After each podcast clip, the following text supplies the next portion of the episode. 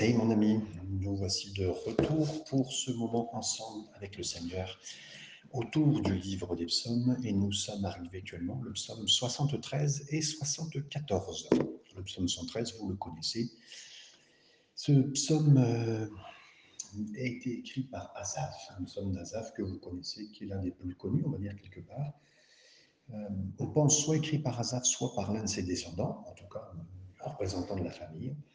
Et Asaph, vous le savez, c'était l'un des principaux musiciens, chefs de, de chorale, de louange de David.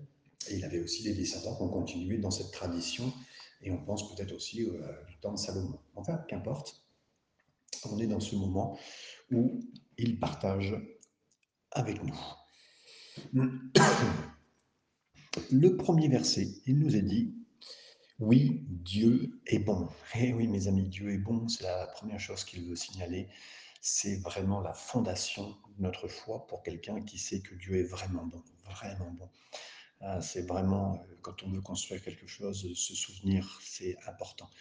C'est la bonté de Dieu, même que euh, peut-être que vous ne comprendrez pas exactement ce que je veux dire, mais il a laissé même que Satan a pu causer à Adam et Ève de, de douter mais ça permet de voir aussi que, vous savez, quand il y a l'absence du mal, entre guillemets, on ne peut pas déceler la réalité d'un cœur.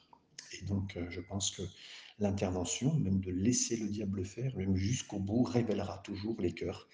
Euh, vous le savez, puisque même pendant les mille ans, c'est ce qui se passera.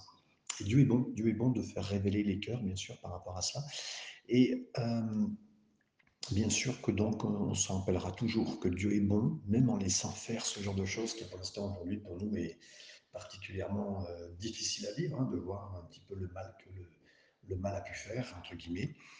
Mais voilà, donc on, voit la bonté de Dieu, euh, que Satan a fait douter. Vous savez, le diable a fait douter Adam et Ève en suggérant subtilement est-ce que Dieu était en train de leur retenir quelque chose? Qu'il n'était pas en train de donner tout le meilleur, tout le bon est-ce que Dieu est réellement bon? Est-ce qu'il a vraiment dit? Par conséquent, on ne devrait jamais céder à ce qu'on entende que Dieu n'est pas bon pour nous, pour quelqu'un d'autre, pour, euh, pour la terre entière, mais plutôt toujours nous accrocher à ce que nous savons de lui, de sa bonté. Et ceci, euh, on le sait, Dieu n'est que bon entièrement, mes amis. Il nous est dit ici, oui, Dieu est bon, deuxième partie, pour Israël. Israël, ça signifie quoi? Gouverné par Dieu. Donc en fait, Dieu est bon pour ceux qui se laissent être gouvernés par lui, qui se mettent sous son cœur, sous ses, sous ses règlements, mais règles, règlements du cœur. Ceux qui se mettent là, euh, Dieu est bon avec ceux qui disent Seigneur, contrôle-moi, dirige-moi. On n'a pas dit ceux qui réussissaient, mais ceux qui voulaient être gouvernés par Dieu. La troisième partie du verset premier nous est dit pour ceux qui ont le cœur pur. Euh, voilà, ça c'est important. Euh, certains pourraient dire, mais ceux qui ont un cœur pur, mais je suis disqualifié, hein, vous pourrez dire. Mais c'est pas ça que la, profondeur de ce passage voudrait dire. Hein. Euh, je pense que parce que mon cœur n'est pas toujours là où il devrait être, mais la grande nouvelle, la bonne nouvelle, c'est que si nous marchons dans la lumière comme il est dans la lumière, le sang de Jésus nous purifie de tout péché, comme le dit 1 Jean chapitre 1er, verset 7. Versets 2 et 3, nous continuons. Toutefois, mon pied allait fléchir, mes pas étaient sur le point de glisser, car je portais envie aux insensés en voyant le bonheur des méchants. Là, il s'arrête. Et il est très sérieux. Et c'est un homme de Dieu. C'est quelqu'un qui est euh, pas comment dire, un chrétien, non mature. Non, non c'est quelqu'un qui est très mature. Et voici le genre de questions qu'un chrétien très mature avec le Seigneur peut dire Seigneur, je suis en train de détourner mes yeux et je vois les gens et leurs biens et toute leur victoire et tous leurs gains et tout ce qu'ils ont bénéficié, tout ce qu'ils ont autour de la maison et tout ce que vous voulez. Et là, le psalmiste, il devient lentement mais sûrement confus. Vous avez vu le point de départ? Il a retiré ses yeux de Dieu il a commencé à regarder les gens, leurs biens et tout ce qu'ils avaient. La suite du verset 4 et 5. Rien ne les tourmente jusqu'à leur mort, et leur corps est chargé d'embonpoint. Ils n'ont aucune part aux souffrances humaines, ils ne sont point frappés comme le reste des hommes. Alors, là, c'est aussi, et je continue en vous disant, c'est vraiment des, questions qu'un chrétien mature peut se poser, quelqu'un qui aime le Seigneur. Il dit, Seigneur, euh, voilà, comme Adam et Ève auraient pu dire, hein, et là, il a, il a été séduit euh, comme Satan, Satan avait réussi à, séduire avec un mensonge. Euh, ben, ben, les gens méchants, ils n'ont pas de problème, ou très peu, ou beaucoup moins que l'incroyant, que le croyant, pardon. Hein. Mais c'est vraiment, vraiment une erreur, mes amis. Hein. Parce que la différence, c'est qu'en tant que croyant, nous avons accès à celui qui résout les problèmes, tous les problèmes. Il serait capable de les résoudre tous, mais ce n'est pas son point. Hein. Jésus. Et ça, ça fait une différence, mes. Maintenant, c'est vrai, c'est possible que le croyant voit sur son chemin beaucoup de péripéties, beaucoup de difficultés, beaucoup de cailloux sur son chemin qui entravent sa marche. Et ça, c'est sûrement possible. Euh, Mais il y a une grande différence avec celui qui marche avec nous. Mais en tout cas, dans cet instant-là, il, ne, dans voit plus cette vraie dimension dans son cœur et autour de sa marche. Aussi, verset 6, l'orgueil leur sert de collier. Ah, je pense à tous ces rappeurs, chanteurs américains, français, ce que vous voulez, avec leur collier en or.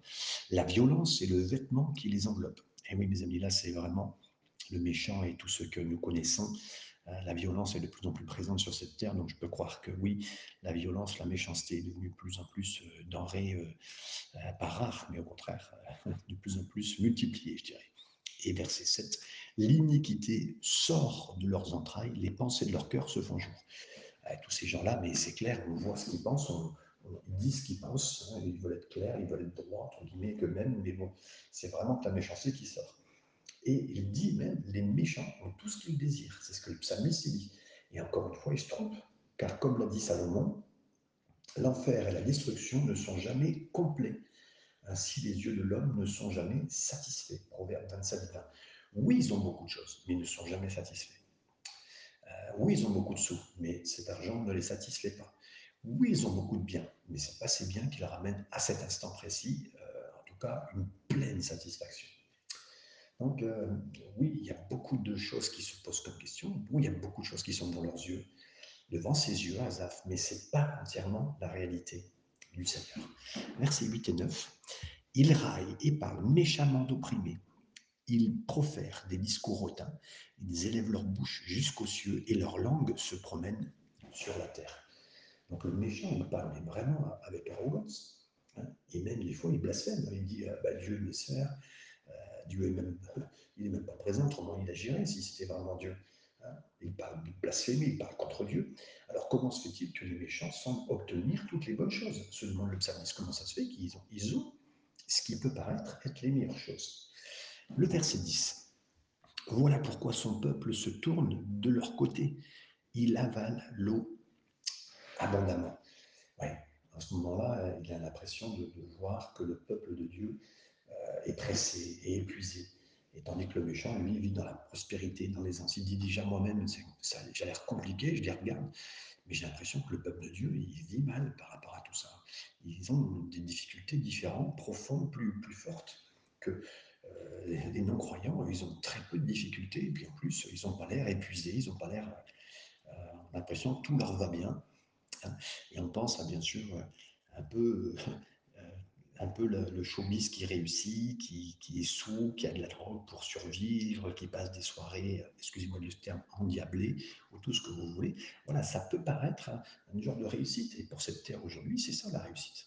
Le verset 11. Et il dit, comment Dieu saurait-il? Comment le Très-Haut connaîtrait-il? Ainsi sont les méchants. Donc là, il dit, il parle même de ce que ces gens pensent. Hein. Dieu s'occupe pas de moi. le méchant, il dit, mais Dieu se soucie même pas de moi, de ce que je fais. Hein, il fait ce que je veux, je fais ce que je veux. Et il confond, à cet instant-là, le méchant, il confond la patience de Dieu avec l'apathie, ça veut dire que ne rien faire. Il confond, il confondent l'approbation, Dieu n'approuve pas, et l'impuissance. C'est pas du tout la même chose. Dieu n'est pas d'accord du tout, mais Dieu fait grâce pour l'instant. Et Dieu fait grâce parce qu'il veut les bénir, les sauver, les ramener. Ils n'ont pas compris. Eux, ils prennent ça comme si Dieu était un, vieillard euh, dans une maison de retraite qui contrôle plus rien. Verset 12, 14. Et je bénis tous ceux qui peuvent écouter le message en vous disant cela, mais dans la, dans la façon de faire, voilà ce qu'ils pensent, que Dieu est tellement lointain qu'il n'a aucune capacité, puis en plus qu'il n'a plus de possibilité de s'en sortir et de faire quoi que ce soit. Verset 12 à 14. Ainsi sont les méchants, toujours heureux, ils accroissent leur richesse. C'est donc en vain que j'ai purifié mon cœur et que j'ai lavé mes mains dans l'innocence. Chaque jour, je suis frappé. Tous les matins, mon châtiment est là. Donc là, en plus de, penser que les chrétiens euh, ont plus de problèmes que les autres, là, même quand ils voient en plus la façon dont tous ces gens-là sont, euh, euh, bien, eh ben, ils, se ils se posent même la question de la véracité de bien faire. C'est-à-dire, est-ce que c'est bien que j'ai fait autant de bien? Est-ce que c'est bien que moi je me suis lavé les mains avec l'aide de Dieu, j'ai fait ce qu'il fallait par la grâce de Dieu Il n'est pas en train de s'inventer, mais il dit euh, est-ce que est-ce que c'est est -ce c'est bien récompensé de faire le bien, en tout cas en cet instant? Et là, j'ai pas l'impression de faire du bien même sur cette terre, c'est pas spécialement bien récompensé. Et c'est des questions qui sont très importantes et que même les croyants se posent parce qu'on se dit, ben nous on fait tout bien et on, se tape, excusez-moi l'expression, on se tape les problèmes et eux, ils vivent dans l'opulence et toutes les choses. Le verset 15. Si je disais, je veux parler comme eux, voici, je trahirais la race de ses enfants. Et il a raison, il dit, lui, il veut même pas. Euh, il veut même pas mettre en confusion qui que ce soit qui l'écoute. Hein, voilà, il n'essaierait pas d'avoir le langage, la façon de faire, la façon de penser de qui que ce soit. Mais euh, voilà, le psalmiste, il a décidé de garder ses pensées euh, dans le Seigneur. Hein. Mais là, bon, bah, il dit bien, voilà, c'est. Euh, je, je, si, si moi-même je me disais je vais parler comme eux, je vais faire comme eux, non, non, c'est je trahirai la race de tes enfants, même la famille, la famille de Dieu, je ne le ferai pas. Versets 16 et 17. Quand j'ai réfléchi là-dessus pour m'éclairer, la difficulté fut grande à mes yeux jusqu'à ce que j'eusse pénétré dans les sanctuaires de Dieu. Ah, ouais, là, mes amis, il a dit, à ce moment-là, j'étais vraiment mélangé. J'étais, euh, les Canadiens diraient, je suis brassé intérieurement, je suis confus, jusqu'à ce que j'aille au sanctuaire. Alors, deux traductions de sanctuaire. Soit c'est la maison de Dieu, soit c'est le ciel. Et les deux sont valables. Je peux aller d'abord dans le ciel, mes amis, et si je prie en cet instant parce que je suis confus, je comprends pas, et que je prends mon temps pour aller au ciel, pour passer du temps avec le Seigneur, pour lui demander, pour lui dire tout ce qui est sur le cœur, je comprends pas ce qui se passe. Ben là, mes amis, en prenant le temps, en se mettant devant Dieu, en plaçant ces, ces moments, puis en étant vrai avec soi-même, avec Dieu, ben le Seigneur va nous éclairer jusqu'à ce qu'on arrive là, dans le ciel, on verra différemment. Il y aura une autre perspective. Et aussi, mes amis, on peut dire que quand nous allons à la maison de Dieu, attention, et là je parle du vrai but de la maison de Dieu. La maison de Dieu, c'est de connecter avec le ciel. Une église, elle doit connecter les gens avec le ciel par la grâce, à la puissance de Dieu. Il faut que quand les gens arrivent, ils disent, voilà, il faut que je connecte avec la maison de Dieu. C'est le but. Et quand ils arrivent à la maison de Dieu, quand ils arrivent au tabernacle, ça pouvait être le tabernacle à l'époque, là, mes amis, il y a une nouvelle façon de voir, et c'est ça que nous voulons. Et c'est ça qui se passe, c'est ça qui doit arriver. La suite du verset 17, à ce moment-là, il dit Et que juste pris garde au sort final du méchant. Donc il arrive au ciel, quelque part dans sa tête, il a vraiment une présence de Dieu sur lui, il arrive comme au ciel, que ce soit l'église ou que ce soit au ciel lui-même, qu'importe le lieu, on peut, toucher le ciel, mes amis, à n'importe quel endroit, mais à ce moment-là, quand il est arrivé jusqu'à, à ce moment-là, c'est ce qu'il dit, à ce moment-là, ben écoutez, il est venu à l'église, il s'est passé quelque chose. Il est allé comme en prière, il a touché le ciel. Et qu'est-ce qui s'est passé? À cet instant-là, qu'est-ce qu'il a vu? Il a vu de nouveau les choses dans la perspective éternelle. Mes amis, et vous savez, des fois, on s'assied sur un banc, on s'assied sur une chaise, et là, j'ai eu, j'ai entendu exactement ce que j'avais besoin. J'ai su que j'avais besoin de savoir plus concernant la perspective du ciel, de l'éternité. C'est important, je le redis à tous les prédicateurs qui, sont, qui vont écouter ce message prêcher sur le ciel, prêcher sur l'éternité. C'est le psalmiste qui dit ici, ça arrive si souvent, on est découragé, on est confus, on vient à l'église où on prend du temps en prière comme jamais, et là on entend un enseignement, un sermon, où on entend parler directement dans notre cœur ou dans la présence de Dieu quelque chose pour notre situation et pour l'éternité. Et là on replace dans le contexte, on remet les choses à la perspective de Dieu et on ne se met plus à se retirer de notre, nos regards de ce qu'on voit sur terre, mais on fixe les regards vers le ciel et vers sa présence. Verset 18, on continue. Oui, tu les places sur des voies glissantes, tu les fais tomber et les mets en ruine. Euh, autant au verset, au verset 2, il disait que c'est moi qui vais glisser, je vais glisser, je suis en train de glisser, je suis en train de glisser. Et là, qu'est-ce qu'il voit? Verset 18, c'est lui qui réalise qu'en fait, c'est les méchants. Seigneur a été bon, Seigneur fait grâce, Seigneur fait. Il attend pour ces gens-là, mais quelque part, leur chemin, c'est leur chemin. Les méchants, ce sont ceux qui glissent, et ils glissent vers la destruction, la destruction finale. S'il y a une légère attente, entre guillemets, c'est que Dieu est bon, c'est que Dieu est patient, c'est que Dieu les aime, mais leur, quand ils vont glisser, et là, ça sera un glissement vers la destruction totale, mes amis. Versets 19 et 20. Et quoi? En un instant, les voilà détruits, ils sont enlevés, anéantis par une fin soudaine, comme un songe au réveil. Seigneur, à ton réveil, tu repousseras leur image. Donc là, un jour, euh, il y a quelqu'un qui, qui euh, l'incroyant, il se réveillera, puis il va, il va, dire, alors quand il va se réveiller, entre guillemets, de son, voyage sur Terre, mais pourquoi étais-je en train de vivre? Euh, Toutes ces choses ne sont pas importantes tous ces plaisirs qui finissent par se, ça, se retourner même contre nous, pourquoi j'ai pas répondu? Lorsque j'en ai l'occasion Pourquoi j'ai vécu si bêtement? Je vois tous les jours, tous les jours, des gens regretter le départ de certaines de leurs personnes, de leurs membres, de leurs défunts, de leur famille. Et mes amis, il y a beaucoup de regrets. Il y a beaucoup de regrets pour l'essentiel, hein, beaucoup de regrets pour la réalité, pour la, la simplicité. Et encore, les gens qui sont en train de vivre un moment de recueillement, un moment qui ont quelqu'un qui ont perdu quelqu'un, ils, voudraient revenir déjà à l'essentiel qu'ils n'ont pas eu ou qu'ils n'ont plus. Imaginez, sans connaître l'éternité, voilà ce qu'ils pensent déjà. Alors imaginez le jour où quelqu'un arrive au moment où il meurt quelque part devant la compréhension de l'éternité et de la suite des choses. Mes amis, il y a une double révélation. Bah, que les choses les plus simples auraient été les meilleures pour sa vie, mais surtout qu'il a manqué l'essentiel. Et l'essentiel, c'était Jésus dans sa vie, Dieu, et le salut qu'il voulait donner à chacun, à chacune. Nous venions lire le verset 19 et 20, maintenant le verset 21 et 22. Lorsque mon cœur s'aigrissait et que je ne me sentais percé dans les entrailles, j'étais stupide et sans intelligence. J'étais à ton égard comme les bêtes. Il reconnaît, il dit Seigneur, euh, j'étais vraiment à regarder, on va dire, d'une façon animale, comme si ben, le croyant, il est vraiment avec une dimension humaine. Alors que quand on revient un petit peu à, une vision non euh, céleste, non basée sur l'éternité, on pourra avoir une vision animale. Et là, il dit, voilà, j'étais dans le sanctuaire, j'étais dans la présence de Dieu, et j'ai vu quatre choses. Les quatre choses, je vais vous les citer. Le verset 23 continue en disant, Cependant, je suis toujours avec toi. Le psalmiste, il comprend la garantie d'abord, premièrement, de la présence de Dieu avec lui. Et ça, mes amis, oui, Dieu est bon et il sera toujours avec nous. Pour celui qui aime le Seigneur, il sera toujours avec nous. Que vous voyez, que vous le sentiez, que vous ne le sentiez pas, que vous ne le voyez pas, il sera toujours avec nous. Et ça, c'est la première chose. Et quand il était faire son stage, quand il a pris son temps d'aller au ciel ou aller à l'église et de toucher Dieu, il a dit, ah, je sais que tu es avec moi, Seigneur. Deuxième partie du verset 23, il dira, tu m'as saisi la main droite. c'est vraiment un geste. Le psalmiste, il a compris que la comme vous savez, comme cet, aigle qui prend euh, avec ses serres, qui marque, et là, il, a senti la main du Seigneur sur lui. Et mes amis, je prie que vous sentiez à cet instant que Dieu a la main sur vous, que Dieu vous garde, que Dieu vous protège. En plus des anges, mais c'est lui-même qui vous garde. Et là, en étant au ciel, il a senti vraiment la main de Dieu sur lui, la protection de Dieu. Le verset 24 continue en disant, tu me conduiras par ton conseil.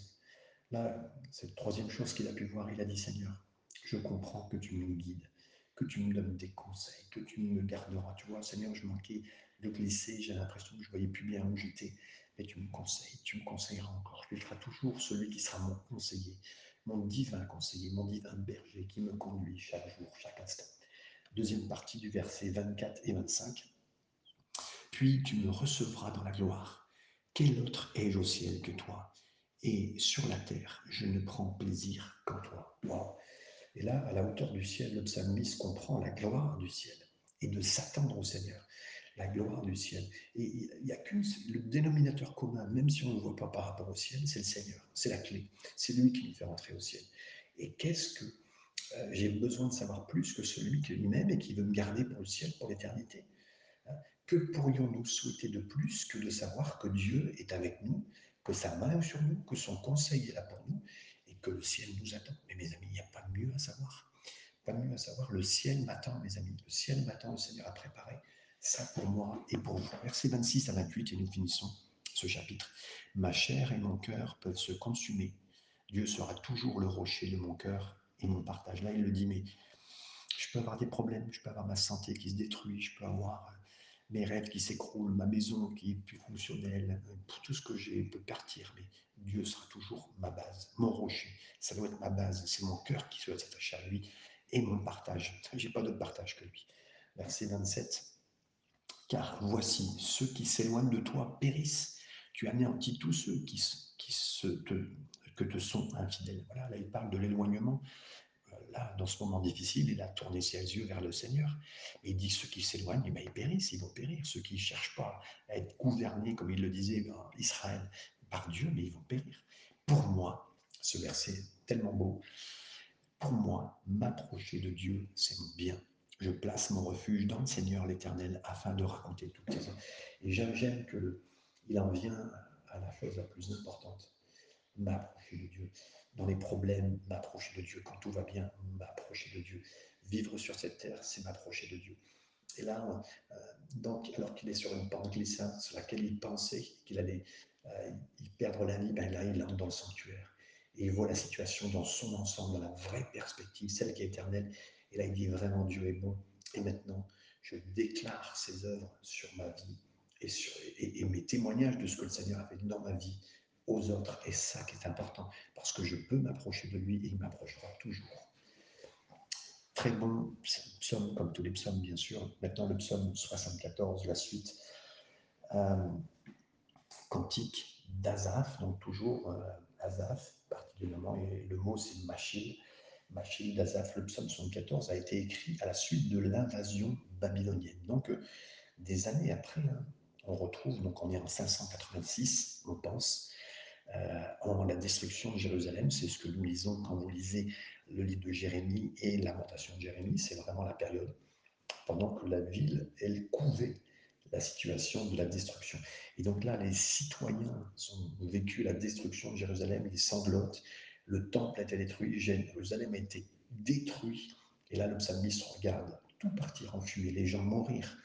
Euh, ils avaient déjà vécu des moments très difficiles d'assiège, de, étaient assiégés, ils ne pouvaient plus manger, les nourritures n'arrivaient plus, certains commençaient à manger même leurs propres enfants, c'était terrible. Et là, dans, son esprit en tant que croyant, il est dans le brouillard là aussi. Et il écrit un machine, c'est-à-dire un chant, un chant d'instruction. Voilà le chant, ce cantique d'Azar, c'est un chant d'instruction. Le verset premier. Pourquoi, ô Dieu, rejettes-tu pour toujours? Pourquoi tirais-tu contre le troupeau de ton pâturage?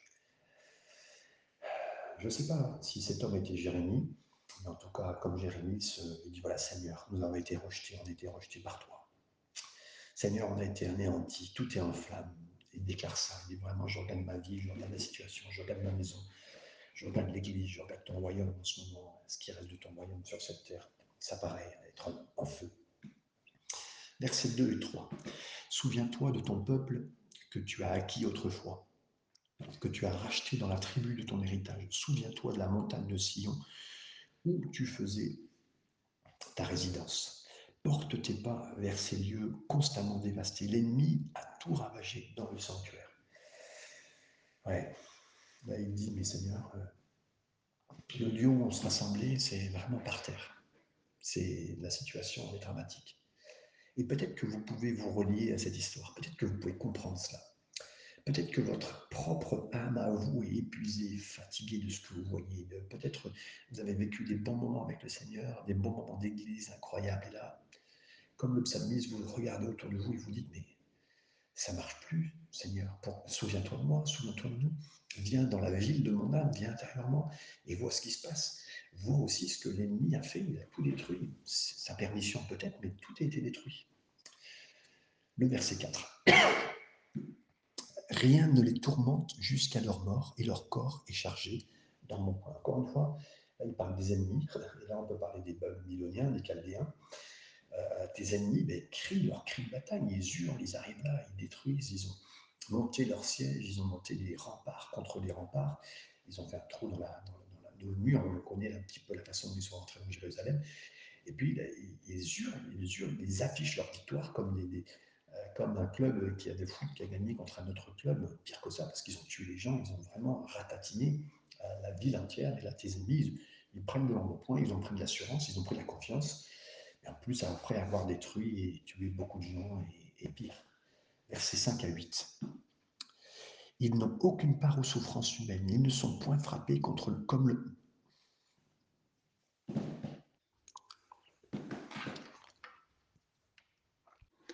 Verset 2 nous dit Souviens-toi de ton peuple que tu as acquis autrefois, que tu as racheté comme la tribu de ton héritage. Souviens-toi de la montagne de Sion où tu faisais ta résidence. Porte tes pas vers ces lieux constamment dévastés. L'ennemi a tout ravagé dans le sanctuaire. Ah, là, il dit Seigneur, ah, tout a été détruit, on ne comprend pas ce qui s'est passé et comment ça se fait que le, diable a fait tout cela l'Église est par terre. On est en train de vivre des moments, on vivait des très bons moments, puis regarde maintenant, tout est par terre. Je pense qu'on peut se relier à ça. Je pense qu'on peut vivre aussi un moment de burn-out par rapport à ce qu'on vivait spirituellement avant.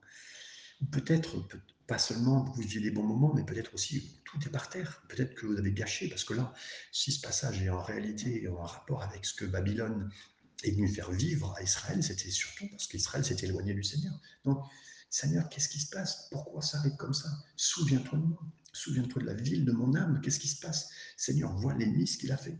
Le verset 4. Tes adversaires ont rugi au milieu de ton temple. Ils ont établi pour signe leur signe. Donc là, en plus, le diable s'est mis à rugir, comme il sait rugir, comme s'il avait gagné, comme s'il était vainqueur. Euh, il s'est mis à hurler sa victoire. Et puis, euh, en plus, ils ont établi leur poursigne, leur signe, c'est-à-dire que là, ils ont mis peut-être euh, sur le temple, contre le temple, ben, leur objet de victoire, leur Dieu à eux, en disant c'est eux, c'est eux qui sont victorieux, n'ai pas votre Dieu. C'est pas. Et donc là, c'était très très dur. Et pour, pour quelqu'un qui est croyant, ou même pour quelqu'un qui s'était même éloigné du Seigneur, il voit tout par terre, tout par terre, sa vie entière, sa vie spirituelle, les choses qui sont autour de lui, c'est et l'ennemi comme, comme si l'ennemi avait gagné. Donc c'est presque ça. Versets 5 à 8. On les a vus pareils à celui qui lève la cognée comme dans une épaisse forêt. Et bientôt ils ont brisé toutes les sculptures à coups de hache et de marteau. Ils ont mis le feu à ton sanctuaire, ils ont battu, profané la demeure de ton nom. Ils disaient en leur cœur, traitons-le, traitons-les tous avec violence. Ils ont brûlé dans le pays tous les lieux saints et là, on voit mes amis que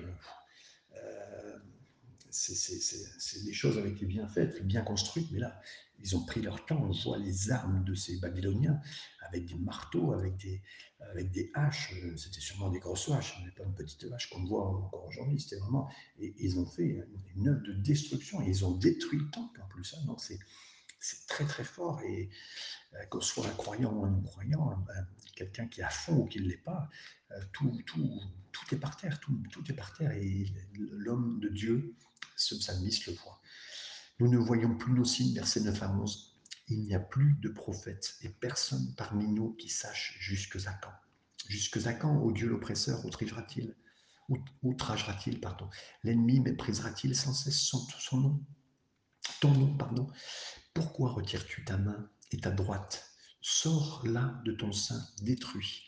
Dieu est mon roi dès le temple, dès les temps anciens, lui qui opère des délivrances au milieu de la terre. Donc là, il dit Seigneur, mais pourquoi tu gardes les mains dans tes poches quelque part que tu fais rien J'ai l'impression, Seigneur, que tu n'agis pas. Pourquoi, Seigneur? Mais libère ta main droite, fais quelque chose, porte un coup à ces Babyloniens. Et là, on sent que c'est bien sûr une prière audacieuse, mais c'est pas une prière blasphématoire hein, qui est dure ou qui est violente. C'est une prière qui est bienveillante. Et de quoi le, psalmiste est en train de s'occuper? Est-ce que c'est son propre réconfort en disant Seigneur, viens? Non, non, non, non. pourquoi il veut la victoire pour le peuple? Non, il ne veut pas la victoire pour le peuple. Il se soucie de l'honneur du nom de Dieu. Fais quelque chose pour l'amour de ton nom, Seigneur, prie-t-il. Et là, la grande majorité de nos prières, des fois, sont pour notre propre confort, réconfort, pour nos succès, pour nos ministères. Mais ici, la réalité de prier, c'est Seigneur, que ton nom soit glorifié versets 12 à 18, on continue, j'avais déjà lu le verset 12, verset 13. Tu as fondu la mer par ta puissance. Tu as brisé les têtes des monstres sur les eaux. Tu as écrasé la tête du crocodile. Tu l'as donné pour la nourriture au peuple du désert. Tu as fait jaillir des sources et des torrents. Tu as mis à sec les fleuves qui ne tarissent point. À toi et le jour, à toi et la nuit, tu as créé la lumière et le soleil, tu as fixé toutes les limites de la terre, tu as établi l'été et l'hiver, l'été et l'hiver. Souviens-toi que l'ennemi outrage l'Éternel et qu'un peuple euh, insensé, méprisé, nom. Là, il a fait le point des signes et des miracles que le Seigneur avait fait. Quand on regardait, il reparle de ce qui s'est passé dans le désert, de la façon dont il les a sortis euh, d'Égypte, la façon dont il a créé la terre. Il a repris dans sa tête tout ce que le Seigneur avait déjà fait. Il a fait repasser devant ses yeux les bontés. Euh, comme le disait ce Dieu cantique, compte les bienfaits de Dieu. Reprenez tous un par un. Vois ce qu'il a fait, même si peut-être tu n'as pas bien fait à raconter parce que tu ne les as pas vus, attention. Mais tu peux dire, Seigneur, en Israël, si tu avais fait ça, si tu l'as écrit dans ta Bible, même si je ne l'ai pas vécu, je sais que tu es capable de le faire.